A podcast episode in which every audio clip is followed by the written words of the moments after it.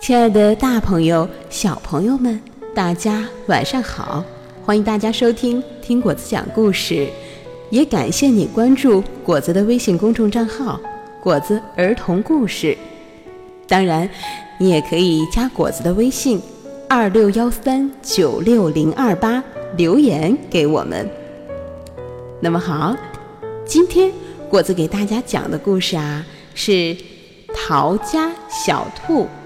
作者呢是来自美国的玛格丽特·怀茨·布朗，绘图呢也是来自美国的克雷门·赫德。《逃家小兔》呢是一本非常经典的绘本故事，它呀伴随了一代又一代人的成长，《逃家小兔》已然成为了童书中的经典。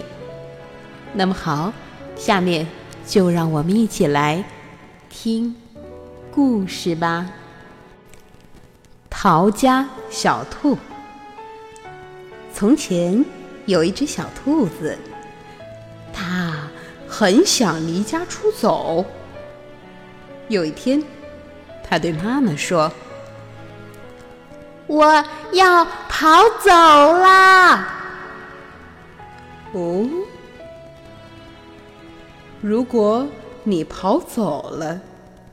我呀，就去追你，因为你是我的小宝贝呀。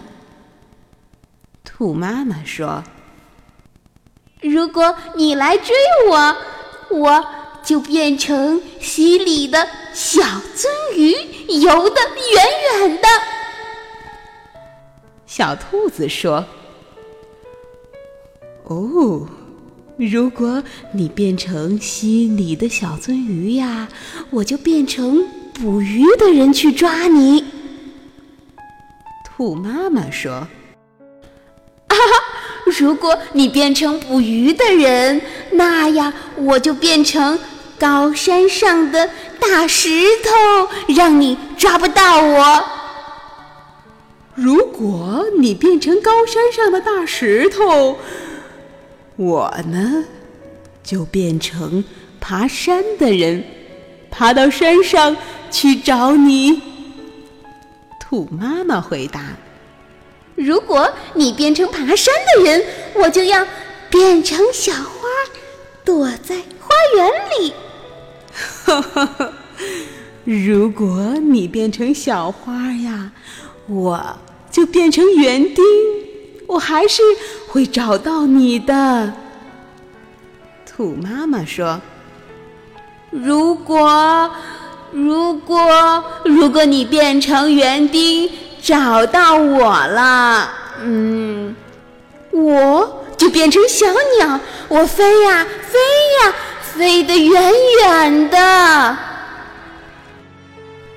哼，如果你变成小鸟，飞得远远的。”我呀，就变成大树，好让你飞回家。哦，如果你变成大树，嗯，那我就要变成小帆船，飘得远远的。小兔子说。如果你变成小帆船，我就变成风，把你吹到我想要你去的地方。兔妈妈说：“如果你变成风把我吹走了，我就要变成马戏团里的空中飞人，飞的。”高高的。如果你变成了空中的飞人啊，我就变成走钢索的人，走到半空中，刚好遇到你。如果你变成走钢索的人，走到半空中。我就变成小男孩跑回家。如果你变成小男孩跑回家，那我正好就是你的妈妈，我会张开手臂，好好的抱住你。哦，天哪！那 那我不如就待在这里，当你的小宝贝吧。哦，那就这么办了，来根胡萝卜吧。兔妈妈说。于是妈妈就喂了他一根象征爱的胡萝卜。那么好，亲爱的宝贝们，今天的故事讲完了。大家啊，可不要小看了这本出版于一九四二年的图画书。它的作者可是美国图画书界的先驱性人物玛格丽特和克雷门。美国学校图书馆杂志把它评为一九六六年至一九七八年。好中好图书，还附上了一段推荐词。兔子妈妈和小兔子之间富于韵味的奇妙对话，构成了一个诗意盎然的小故事。今后这本小书可能会成为不朽的幼儿读物的经典。事实上呢，在此之前。它就已经成了美国家喻户晓的经典了。六十多年过去了，它一版再版。二零零二年呢，美国还推出了封面上贴着一个金黄色大奖章的六十周年纪念版。今天，《逃家小兔》已经成为了童话书中的古典。玛格丽特有自己的创作理念。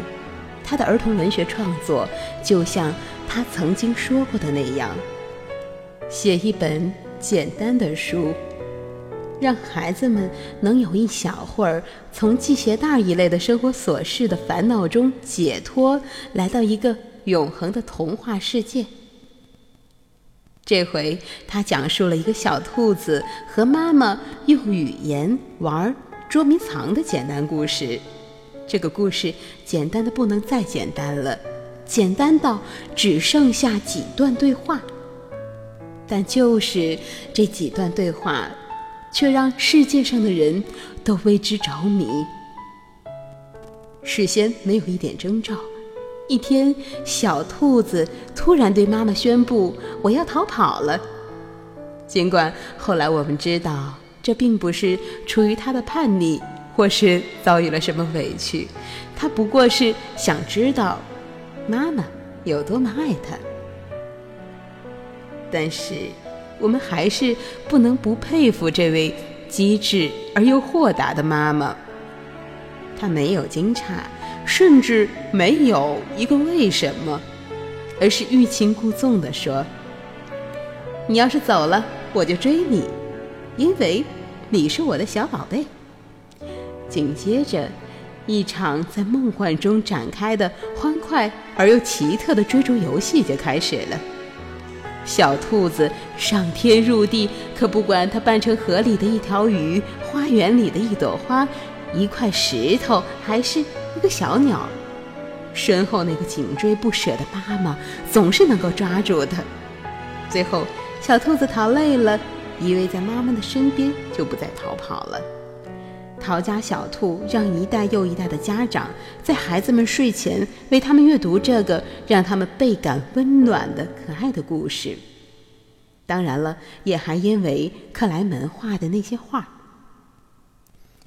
他的画极富故事性，同时呢，还把孩子的想象力拓展到了一个无限的空间。